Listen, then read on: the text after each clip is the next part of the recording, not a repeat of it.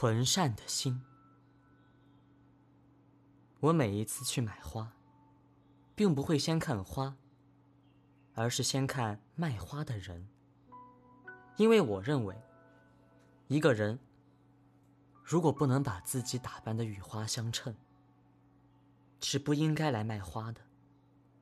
唯有像花的人，才有资格卖花。像花的人，指的不是美丽的少女，而是有活力、有风采的人。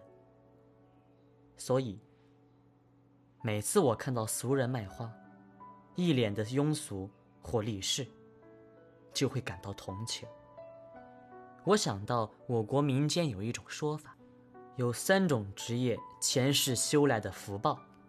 就是卖花、卖伞和卖香，因为这三种行业都是纯善的行业，对众生只有利益，没有伤害，可以一直与何人结缘。可叹的是，有的人是以痛苦埋怨的心，在经营着这纯善的事业。我经常去买花的花店。卖花的，是一位中年妇人，永远笑着，很有活力，穿着永远干净而朴素，却很有风采。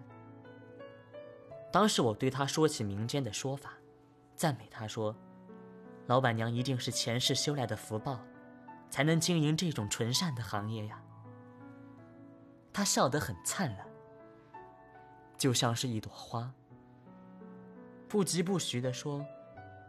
其实啊，只要有纯善的心，和人结善缘，所有的行业都是前世修来的。